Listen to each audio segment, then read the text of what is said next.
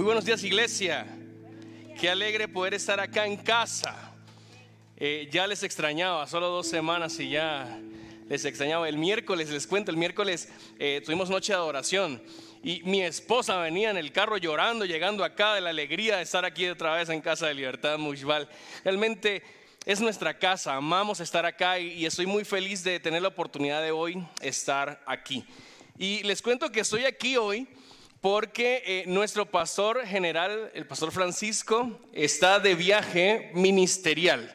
Él está hoy, hoy, está en Alaska, en la iglesia Wasilla Bible Church, y está predicando hoy allá en Alaska, allá lleno de chumpas y, y ropa térmica.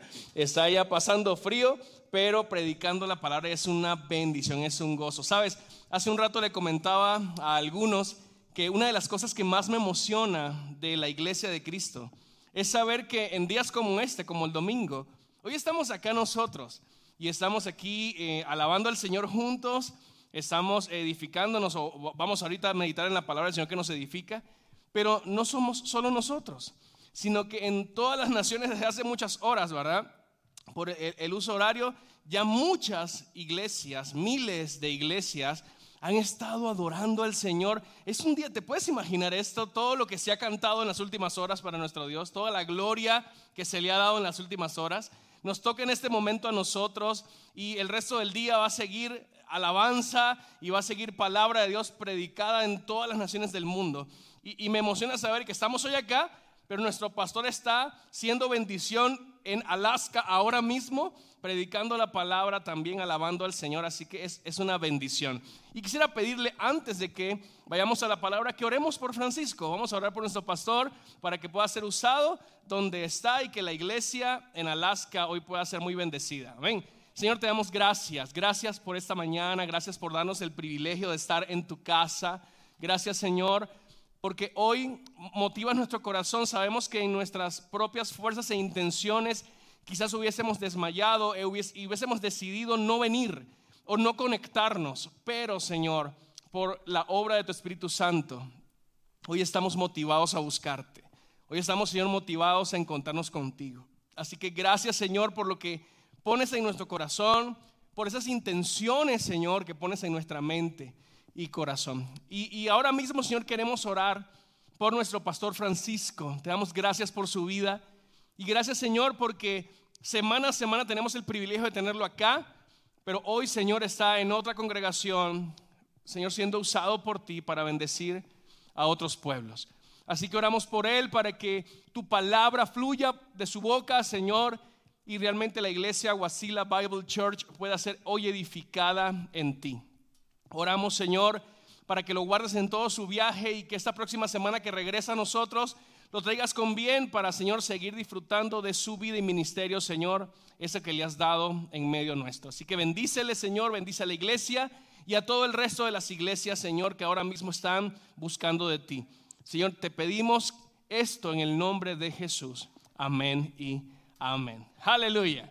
Bueno, iglesia, la semana pasada iniciamos serie epicentro. Comenzamos la semana pasada un estudio inductivo en la primera carta de Pablo a la iglesia de los Corintios. Y esta primera serie va a ocuparnos cuatro capítulos, los cuatro primeros capítulos de esta carta. Y si se dieron cuenta, la semana pasada tomamos una sección más o menos corta, unos nueve versículos, pero estaba lleno de enseñanzas, ¿verdad? Realmente fue maravilloso. ¿Quieren si ustedes estuvieron la semana pasada en el inicio de serie? Aleluya. Si usted se lo perdió, qué bueno que tenemos ahí las grabaciones. Puedes buscarlo en nuestro canal de YouTube o en Facebook y puedes entonces disfrutar el inicio de la, de la serie que hoy vamos a continuar con un tema que hemos titulado Lo que nos une. Lo que nos une. Pero antes de ir al tema, quisiera hacer un muy breve resumen de lo que vimos la semana pasada. Comenzamos a eh, exaltar esta realidad. Jesús es el centro de todo. Amén. Jesús es el centro de todo. Él es la fuente, el origen, el provocador de todas las cosas. Pablo le escribe esta primera, segunda carta a los Corintios, esta primera carta a los Corintios, con la intención de poder edificarlas y, tal vez enseñar la realidad sobre algunos asuntos que estaban fallando en la iglesia, Pero en el, en el saludo, desde el saludo, Pablo marca un estándar y, da un mensaje muy claro. Jesús es el centro de la iglesia. Pudimos ver cosas como que Jesús es el autor de, nuestras bendiciones, de nuestras capacidades, realmente todo se centra en Él. Pero también vimos que existe un riesgo al tenerlo todo. Vimos que la iglesia de los Corintios era una iglesia muy bendecida, muy dotada por Dios, pero hay un riesgo en tenerlo todo. Y es que eh, por lo general y por nuestra naturaleza caída, tristemente a veces nos fijamos en los hombres pensando que son los autores de las bendiciones que pueden existir en la iglesia. Y cuando nuestra mirada está puesta en el hombre y no en el epicentro, que es Jesucristo, entonces pueden haber problemas y divisiones dentro de la iglesia. Y, en ese sentido, hoy quiero eh, que podamos hablar acerca de la unidad de la iglesia, entendiendo primero que es un deseo de Dios. Que seamos una iglesia unida está en el corazón de Dios. Amén. Quiero que voltees a, ver a tus vecinos hoy y decirles, qué bueno que somos iglesia. Vamos, dile eso a alguien, qué bueno que somos iglesia. Amén. Amén. Qué bueno que somos iglesia, qué bueno que estamos juntos pero sabes algo, a veces podemos estar juntos y no estar unidos. Hoy queremos hablar de la unidad como el deseo que Dios tiene para la iglesia. Y quiero comenzar leyéndote un texto eh, muy famoso y es la oración que Jesús hace por sus discípulos. Quiero leer una sección, esto está en Juan capítulo 17, versículos del 21 al 23. Escucha esto. Jesús dice, orando para que todos sean uno como tú, oh Padre, en mí y yo en ti, que también ellos sean uno en nosotros, para que el mundo crea que tú me enviaste. La gloria que me diste, yo la, se las he dado para que sean uno, así como nosotros somos uno. Yo en ellos y tú en mí, para que sean perfectos en unidad, para que el mundo conozca que tú me enviaste y que les has amado a ellos como también a mí me has amado. Mire qué preciosa la oración de Jesús por sus discípulos. Está pidiéndole al Padre, Señor, haz lo que sea necesario, provoca que ellos sean uno, así como tú y yo somos uno. Sin lugar a dudas, la unidad es apreciada y promovida por Dios en toda la Biblia. Dios quiere que seamos uno. Amén, iglesia. Ahora, ahora Jesús sabía que como seres humanos siempre vamos a encontrar razones para discutir. Sí, es muy fácil, ¿sí o no? Es muy fácil encontrar razones para discutir, para tomar bandos, para separarnos. Eh, creo que esta semana, bueno, la semana pasada eh, un temblor nos despertó para, dar, para darnos una buena ilustración para hablar de Epicentro. ¿ah?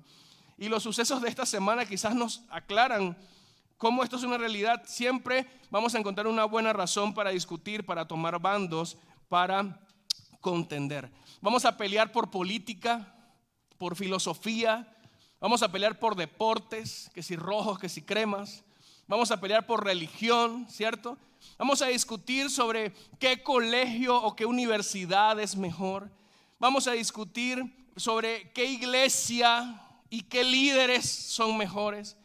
Y, justo eso estaba, eso último, justo eso estaba pasando en la iglesia de Corintios. Y Jesús estaba orando porque cuando somos una iglesia no unida, lo que, eh, lo que ponemos en juego no solamente es la comunión de los hermanos, sino el testimonio de la iglesia y el impacto del Evangelio en el mundo. Jesús oraba que sean uno para que el mundo crea que tú me enviaste. Así que cuando no estamos unidos, el testimonio, el Evangelio deja de ser un impacto para las naciones. Así que Hoy pretendo exponerte algunos principios para lograr mantener la unidad que Dios anhela ver en su pueblo. ¿Quieres aprender palabra de Dios esta mañana? Así que quiero entonces responder a dos preguntas generales, dos preguntas. Y la primera, por favor, estás conmigo, es ¿por qué nos dividimos? ¿Por qué hay divisiones en la iglesia? ¿Por qué es tan común que en la iglesia, que se supone por definición, todos tenemos el mismo sentido, el mismo anhelo? ¿Por qué nos dividimos. Y en, el texto que vamos a ver hoy, vamos a encontrar varias afirmaciones y exhortaciones que Pablo hace para responder a este interrogante. Quiero pedirte entonces que leamos juntos primera carta a los Corintios capítulo 1. La semana pasada terminamos en el 9, hoy comenzamos en el versículo 10. Dice la palabra, os ruego pues, hermanos, por el nombre de nuestro Señor Jesucristo, que habléis todos una misma cosa.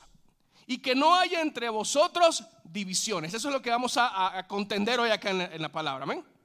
Que no hayan divisiones. Sino que estéis perfectamente unidos en una misma mente y un mismo parecer. Mire, el tono de Pablo es conciliatorio. Él parece que quiere mostrarle a la iglesia la urgencia de estar unidos. Por eso comienza esta parte diciendo, les ruego, les ruego, hermanos, les ruego. Y es que Pablo sabe que cuando no hay comunión se pone en juego el testimonio de la fe que predicamos.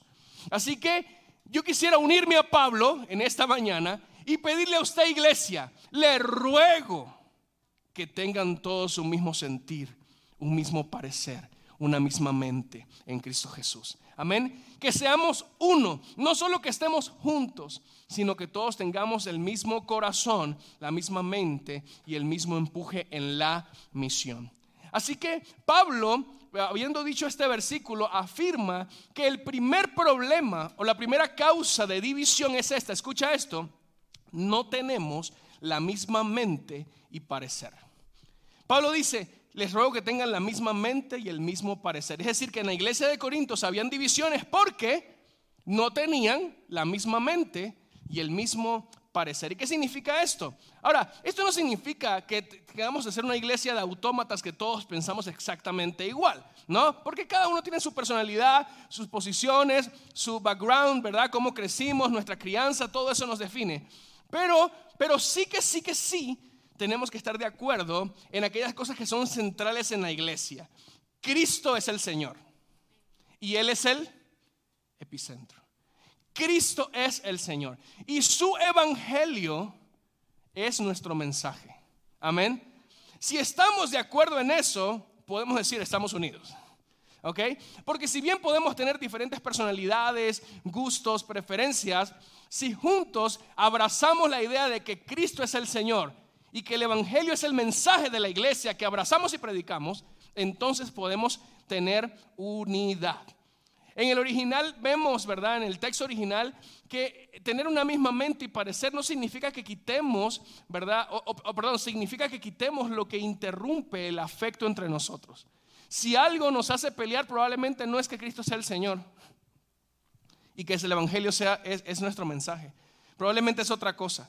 Y esas otras cosas son las que tenemos que echar a un lado, ¿verdad? Para mantener el afecto entre nosotros, entendiendo que lo central es que Cristo es el Señor y que el Evangelio es nuestro mensaje. Así que, amados, como diría San Agustín, en lo esencial, unidad. En lo dudoso, libertad. Pero en todo, caridad. Amén. En todo, caridad. Así que eh, vemos que lo primero, lo primero que la iglesia o que hace que la iglesia se divida es que no tenemos la misma mente y parecer. Quizás tenemos una opinión distorsionada de lo que es la iglesia o quizás pensamos que, el centro de la iglesia es un hombre o, un programa o, no sé, o un pensamiento cuando el centro de la iglesia, el epicentro es Cristo. Amén. Y el Evangelio es el mensaje que predicamos y, y queremos mantenerlo puro según la predicación que vemos en las escrituras. Ahora, sigamos adelante, versículo 11 dice, porque he sido informado, dice Pablo, acerca de vosotros, hermanos míos, por los de Cloé, que hay entre vosotros contiendas. Hay entre vosotros contiendas. ¿Y sabes algo? Lo segundo que provoca divisiones en la iglesia es que no sabemos manejar nuestras diferencias y las pasamos a contienda. No sabemos manejar nuestras diferencias y pasamos a las contiendas. Mira, es que cuando, cuando nuestras diferencias se cultivan en un corazón que no es amable, que no es paciente, que no es misericordioso, entonces muy pronto, muy rápidamente, lo que va a venir es que empezamos a discutir. ¿Sí? Empezamos a pelear. Ya eh, eh, y lo expresamos, ¿no? Y tristemente se llega hasta los casos en los que gestamos y hacemos cosas que le hacen daño al otro, porque no está en nuestra misma línea de pensamiento. Pablo dice, hermanos, me he enterado por los de Cloé que están contendiendo. Es decir, no simplemente, porque, porque si tienes diferencias, ok, pero, pero si tenemos el Espíritu de Dios, que su fruto es amor, gozo, paz, paciencia, benignidad, bondad, templanza, fe, mansedumbre. Si ese es el fruto del Espíritu, aunque tengamos diferencias, podemos ser capaces de estar unidos, de llevarnos bien, ¿sí o no? Pero el problema con los corintios es que habían pasado la línea de tener diferencias a ser una iglesia que estaba en una contienda. Mira, para que los de Cloé le escribieran a Pablo, le hicieran saber a Pablo, mira, los hermanos están contendiendo, es porque esas contiendas no simplemente era una mirada mala, Ay, me volteó los ojos, o no me saludó cuando llegó en la iglesia, no, no. Deben haber sido cosas gruesas que estaban sucediendo en la iglesia, al punto que los de Cloé dijeron, no tenemos que decirle a, a Pablo. Ahora, Pablo había escuchado este reporte y quiero, aunque no es el punto central, darte alguna enseñanza extra acerca de esto. Mira, es importante que los pastores, que los ministros eh, sepan lo que está pasando. ¿Okay? eso es importante. Es importante que sepamos lo que está, lo que está pasando. Ahora, eh, es importante que tengamos un buen sistema de hasta dónde tenemos que saber, ¿no? Y quisiera darte aquí una enseñanza entre paréntesis acerca de lo que es un reporte con buenas intenciones y lo que es un chisme. ¿Ok? Y lo que es un chisme, porque leemos el texto y uno puede decir, eso es de Cloé, mira. Allá fueron con el chisme con Pablo, mira. ¿No? Y pudiéramos pensar, pero, pero no los vemos, no vemos a Pablo condenando a los de Cloé, sino más bien qué bueno que vinieron a decirme, ¿verdad? Entonces hay una diferencia entre un reporte con buenas intenciones y un chisme. Y te voy a regalar este sistema para que puedas abrazarlo. Tienes que hacerte dos preguntas. Pregunta número uno, ¿te están haciendo daño con lo que están haciendo? ¿Te están haciendo daño? Ahora una pregunta de misericordia. ¿Se están ellos haciendo daño? Si te haces esas dos preguntas y dices, sí, me están haciendo daño o se están haciendo daños, ve y díselo al pastor. Pastor, eso está pasando. Pero si no te están haciendo daño a ti, ni se están haciendo daño a ellos, ni se están haciendo daño a otras personas, sé prudente. No caigas en el terreno de simplemente comentar, ¿verdad? Para armar aquel alboroto, alboroto porque ya sería un chisme. Ahora, ¿por qué los de Cloé van e informan a Pablo? Porque con sus contiendas estaban dañando a la iglesia, estaban dañando a los hermanos, estaban dañando la comunión y el impacto del Evangelio. Era necesario que el líder supiera para que tomara cartas en el asunto. ¿Están conmigo? Muy bien. Así que las divisiones ponen en riesgo a la iglesia y es algo que tenemos que ponerle fin. Hasta el momento hemos dicho dos cosas o dos causas de divisiones. Primero, no tenían la misma mente y parecer. Segundo, habían pasado de las diferencias a las contiendas. ¿Vamos con nosotros? Primera de Corintios versículo 12, 1, 12 dice, quiero decir que cada uno de vosotros dice, yo soy de Pablo y yo de Apolos y yo de Cefas y yo de Cristo. Mira lo que está diciendo Pablo. Me he enterado no solo que están contendiendo, sino que claramente se han definido bandos en la iglesia. Algunos dicen, yo soy de Pablo. Otros dicen, yo soy de Apolos. Otros decían, yo soy de Cefas, de Pedro. Y otros que no le caía bien nadie, dice, yo soy de Cristo. ¿Ah? Pero lo cierto es que habían tomado bandos dentro de la iglesia y era claro. Y, Pablo dice, hey, hey, wait, wait, e, e, eso no, no está bien. Así que lo tercero que nos lleva a dividirnos es esto, poner nuestra identidad en una persona y no en Cristo. Poner nuestra identidad en una persona y no en Cristo. Mira, las divisiones entre ellos les habían tomado, los habían llevado a tomar partido y elevar a algunos líderes, pero también denigrar a otros. La semana pasada eh, predicaba Francisco que nuestra tendencia natural como seres humanos es esta. Si algo va bien, preguntamos, ¿quién lo hizo? ¿Verdad? Para felicitarlo, para abrazarlo, para tomarnos una selfie, este hermano es una bendición. Pero si las cosas van mal, ¿qué hacemos? Preguntamos, ¿quién lo hizo?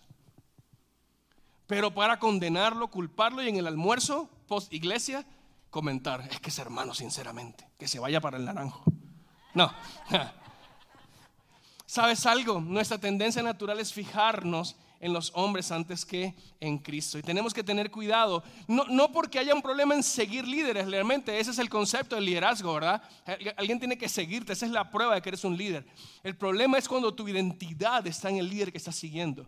Ellos, ellos tenían un problema y es que no decían yo sigo a Pablo o yo sigo a Apolos o a Cefas, sino que decían yo soy de Pablo, yo soy de Apolos, yo soy de Pedro. ¿Estás conmigo?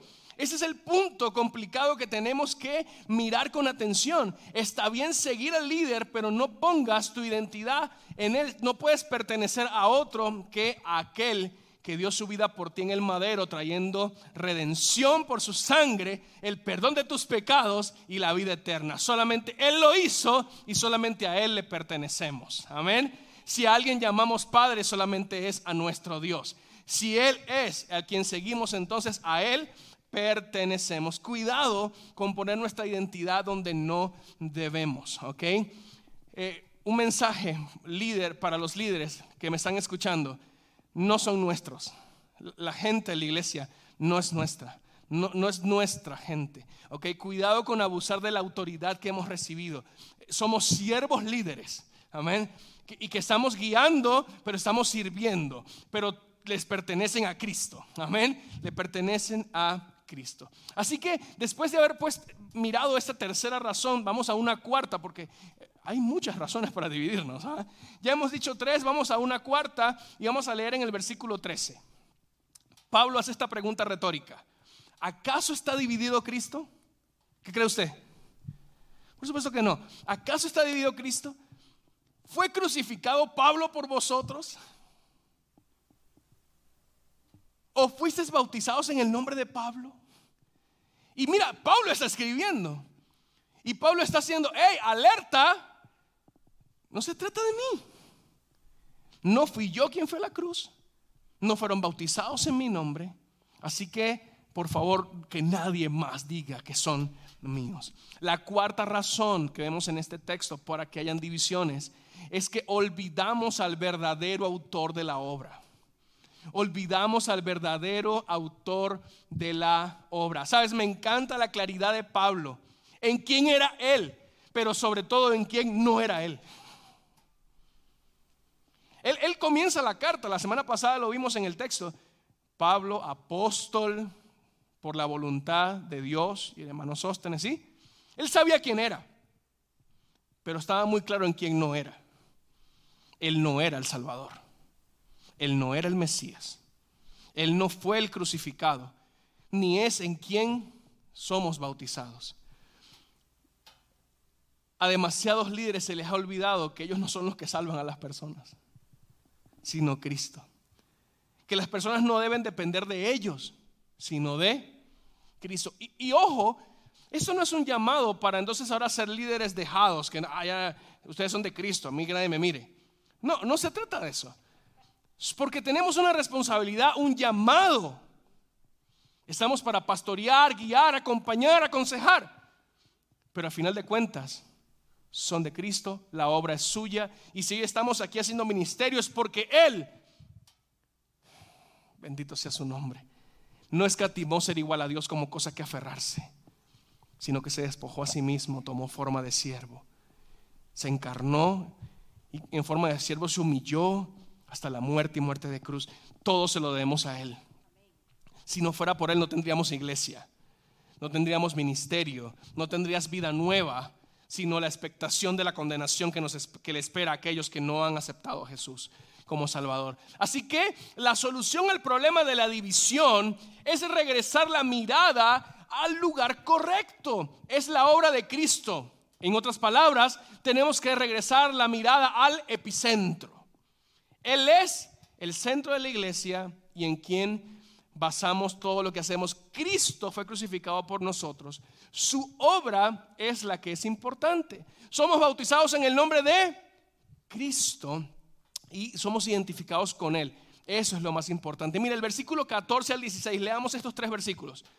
Doy gracias a Dios, dice Pablo, de que a ninguno de vosotros he bautizado, sino a Crispo y a Gallo para que ninguno diga que fuiste bautizados en mi nombre. También bauticé a la familia de Estefanas, de los demás no sé si he bautizado a algún otro. Mira, no hay nada de malo en bautizar. Es el llamado de Dios. Jesús dijo, y de hacer discípulos. ¿Y qué dice luego? Bautizándolos. O sea, el bautizo era parte de la fe o el inicio de la fe cristiana. ¿Estamos de acuerdo? No hay nada de malo en bautizar. Esa es la gran comisión. Pero, pero, en la antigüedad, el bautismo era también un medio para sumarse a un grupo. Era como una especie de iniciación. Cuando la gente se bautizaba, se estaba como iniciando y se estaba adheriendo a un grupo en particular. Así que aparentemente Pablo no quería bautizar mucho para que no se dijera, se están iniciando en mi, en mi grupo y son míos y ahora son el grupo de Pablo. Pablo parece que no quiere meterse mucho en esto, sino permitir que otros bauticen siempre en el nombre de Cristo para que nadie se le olvide que no se trata del líder, sino de a quien el líder está siguiendo, que es nuestro Salvador. Amén. Así que, pues dice Pablo en el 17, no me envió Cristo a bautizar, sino a predicar el Evangelio, no con sabiduría de palabras, para que no se haga vana la cruz de Cristo. Es decir, todo se trata de Él. Y aquí puedo encontrar entonces una última eh, razón por la que hay divisiones, y es esta.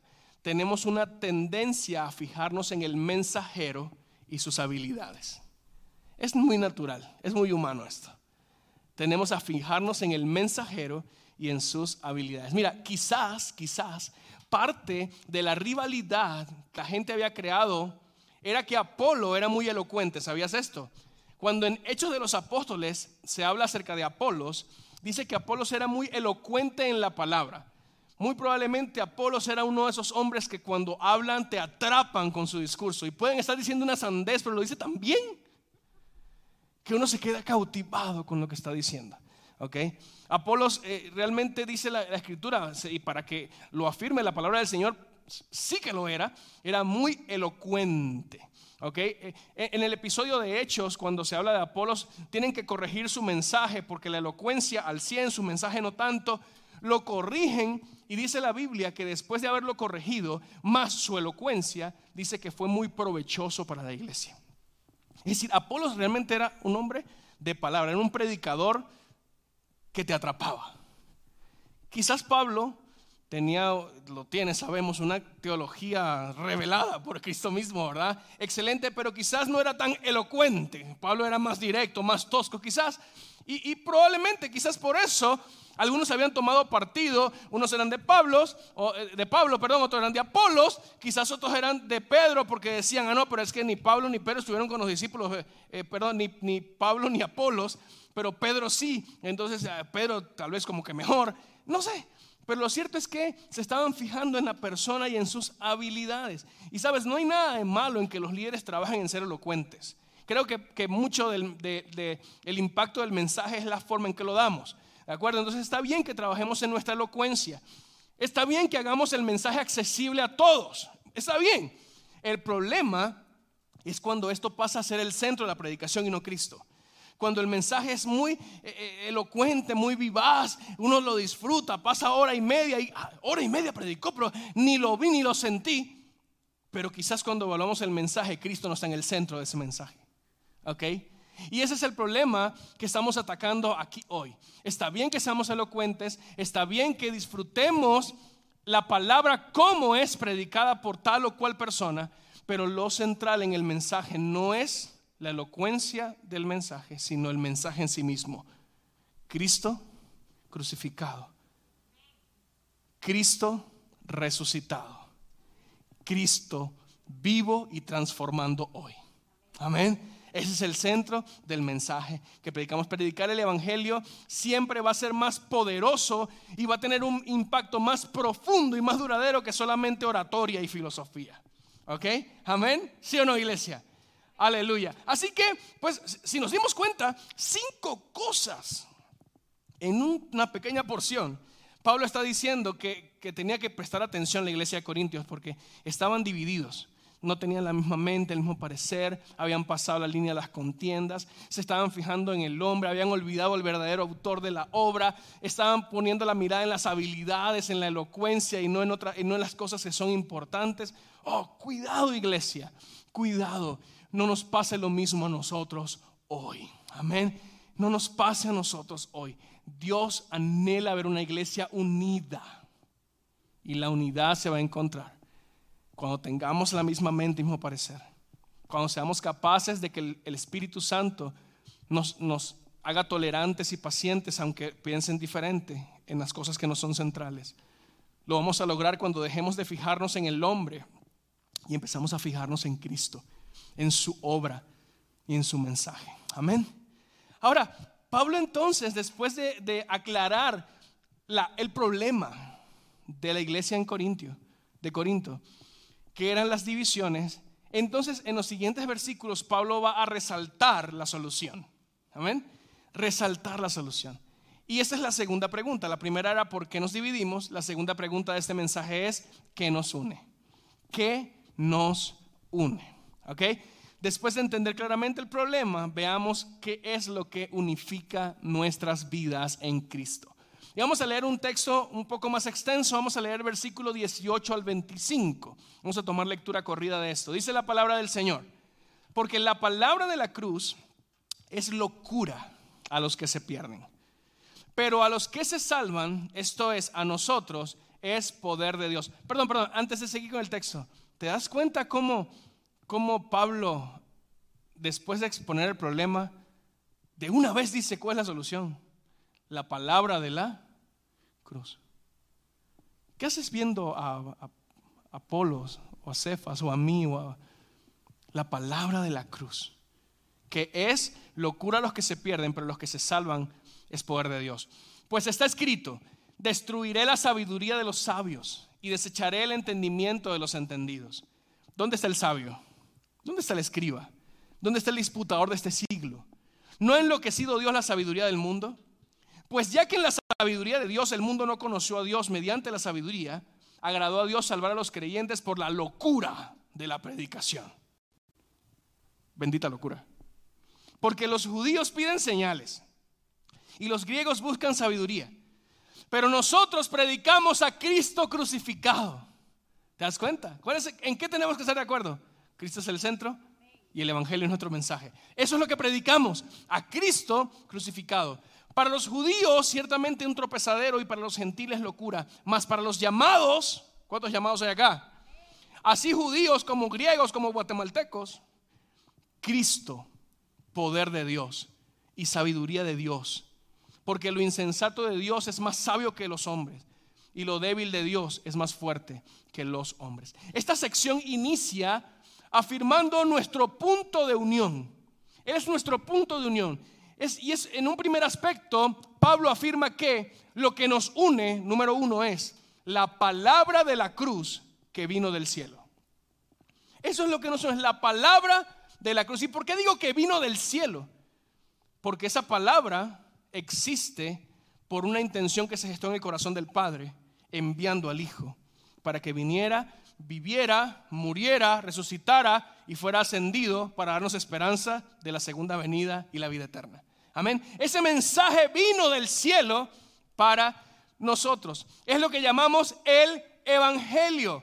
Es una palabra increíble, poderosa, impactante, transformadora. Ahora te hago esta pregunta a ti, Iglesia Casa de Libertad. ¿Quién es la fuente de estas palabras? ¿Dónde se originó este mensaje? ¿Es humano? Es celestial. La Biblia dice que era tropezadero para los judíos. Mira, es que los judíos no podían entender esto. No, no podían entender cómo era, cómo era que el Mesías iba a nacer en un lugar tan humilde. Ellos tenían un pensamiento de un Mesías que iba a ser un gran príncipe un gran conquistador que vendría en aquel caballo blanco cortando cabezas romanas. Eh, alguien que venía a librar a su pueblo de la opresión política, económica y todas esas cosas. Pero en su lugar, ¿a quién encontraron? A un siervo nacido en un pesebre, en un establo, de una familia no prominente. Un, Mesías que moría en una cruz, humillado, en la peor de las humillaciones, en la peor de las muertes, haciéndose maldición por nosotros. Ese no podía ser el Mesías. Por eso cuando le predicaba a un judío, ese era, tropezadero para los judíos, no, no, lo podían entender. Pero dice también que para los gentiles era una locura. Y es que, ¿qué locura? ¿Qué locura? En, términos humanos, qué locura es pensar que íbamos a encontrar vida por medio de la muerte de alguien.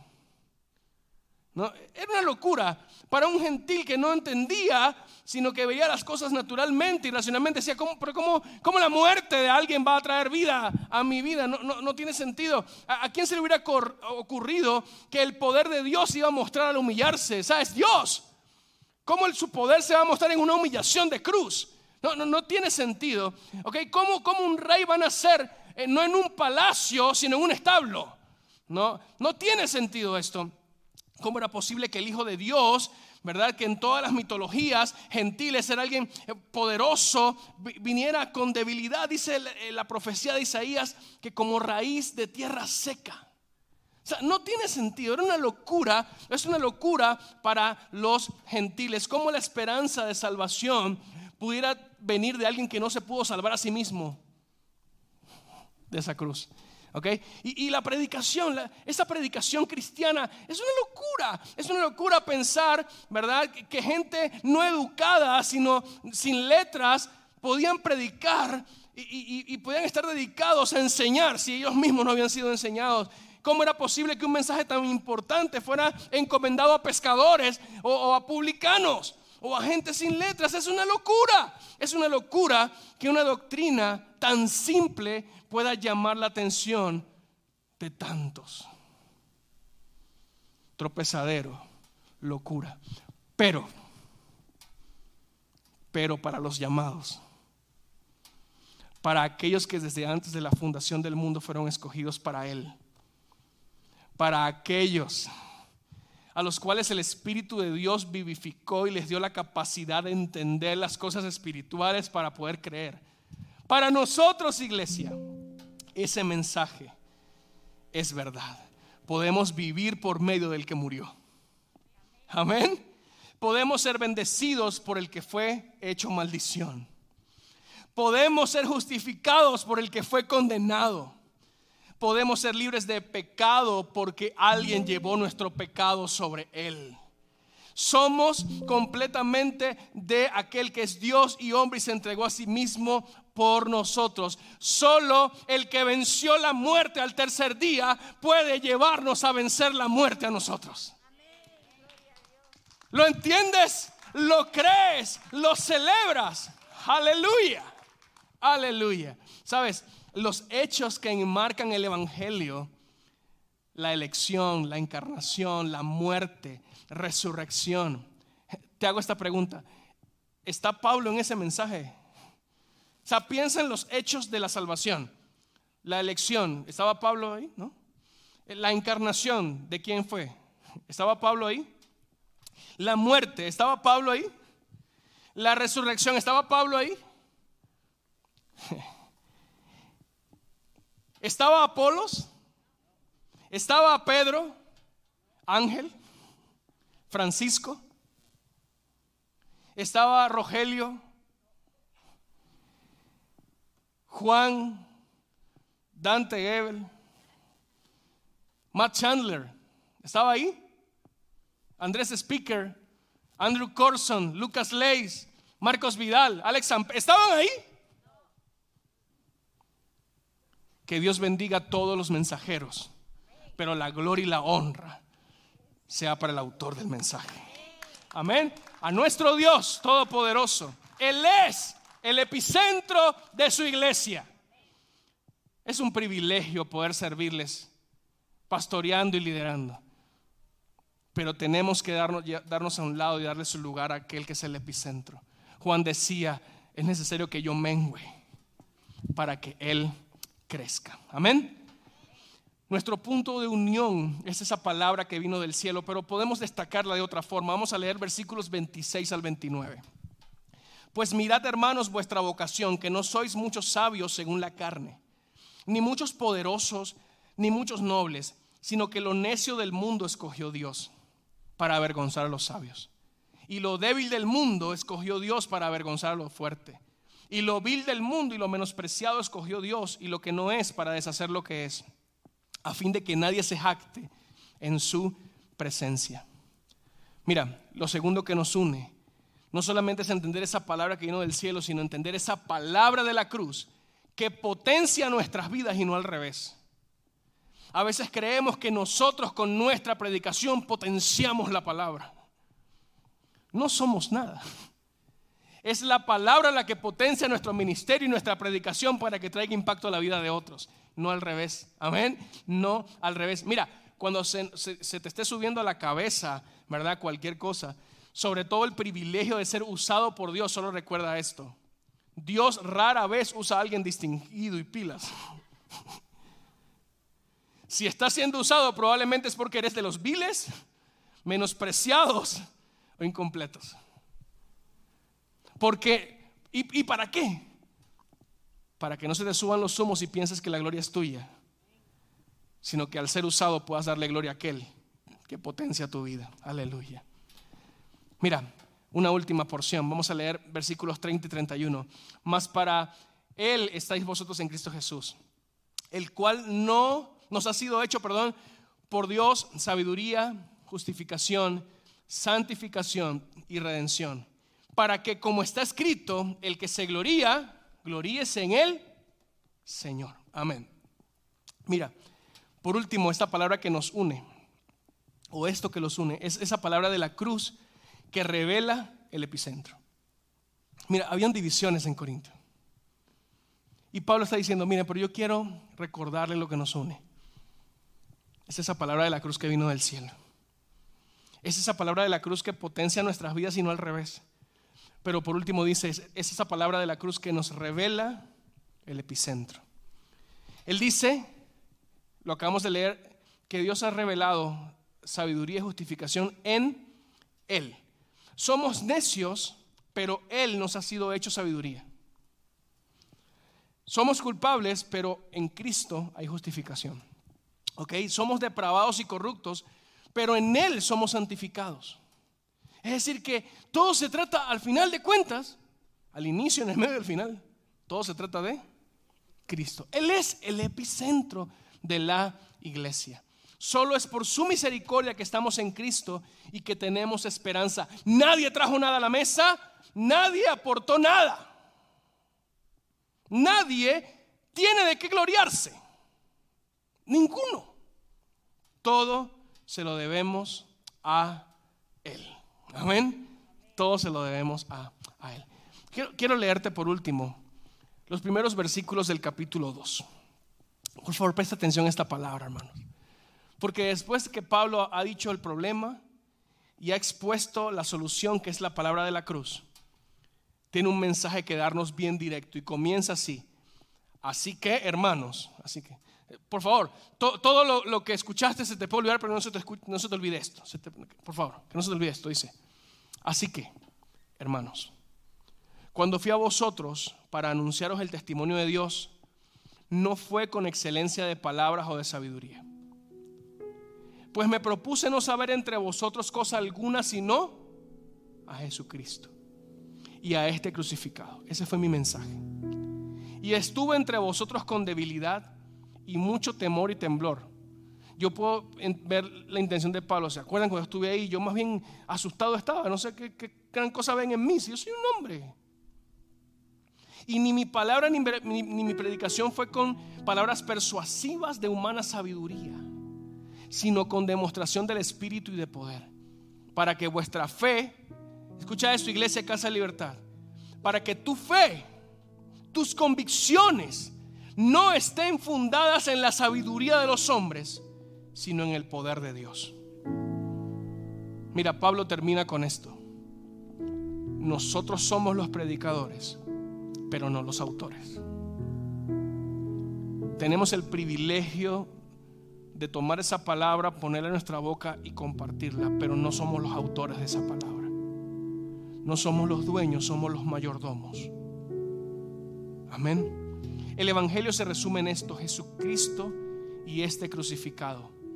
Es lo que debe ser predicado en las iglesias y por los ministros. Y sabes, y, es por esto que tenemos que tener cuidado de lo que estamos escuchando y cuál es el centro de la predicación. Y nosotros nos hemos destacado, por la gracia y misericordia de Dios, en abrazar el hecho de ser una iglesia centrada en Él nuestra predicación, aunque está llena de consejos y de accionables, siempre va a apuntar a la cruz.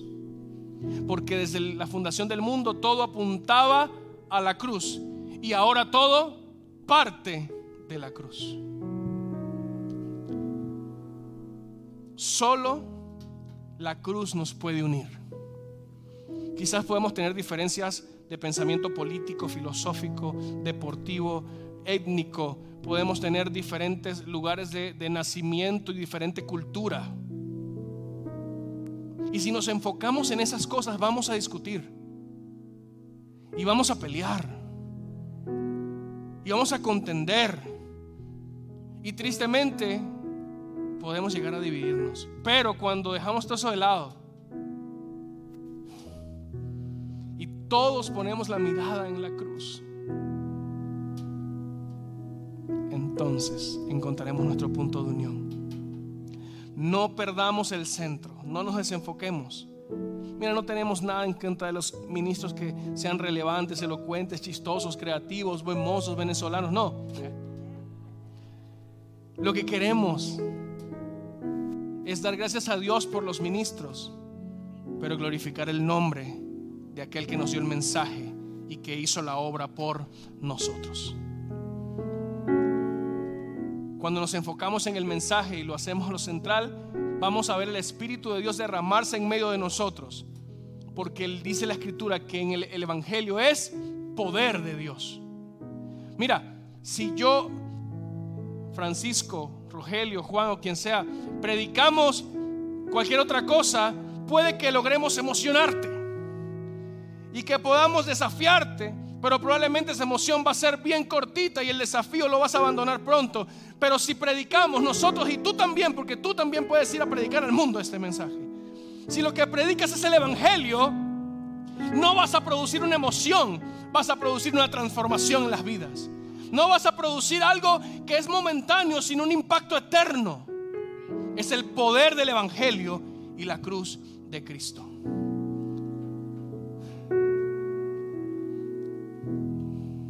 Quiero terminar con esta frase. Tengamos todos una misma mente y un mismo parecer. Y puedo resumir toda esta predicación en esto.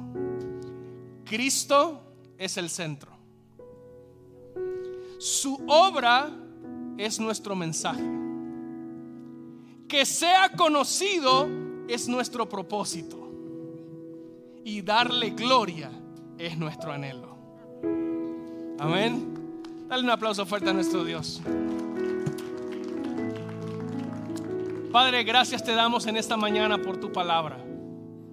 Y gracias Señor por recordarnos que aunque somos diferentes y tú nos hiciste diferentes, en tu cruz y en tu obra tenemos nuestro punto de unión. Señor, enséñanos a verte a ti y no a otros. Enséñanos a fijar nuestra mirada, nuestra, nuestra admiración incluso en tu persona y en tu obra. Señor, y si algo nos estaba separando, dividiendo, si algo se estaba gestando para contender, para discutir o para pelear, en el nombre de Jesús, silencia todo eso, Señor. Apártalo de nuestra casa, de nuestra iglesia. Y toma tu lugar, Señor, en el centro de todo. Tú eres el epicentro. Y a ti te damos, Señor, honor y gloria. Señor, tú eres el centro, tu obra, nuestro mensaje. Que seas conocido es nuestro propósito y darte gloria es nuestro anhelo. Señor, ayúdanos a abrazar esto hoy y siempre. En el nombre poderoso de Cristo Jesús nuestro Salvador. Amén y amén.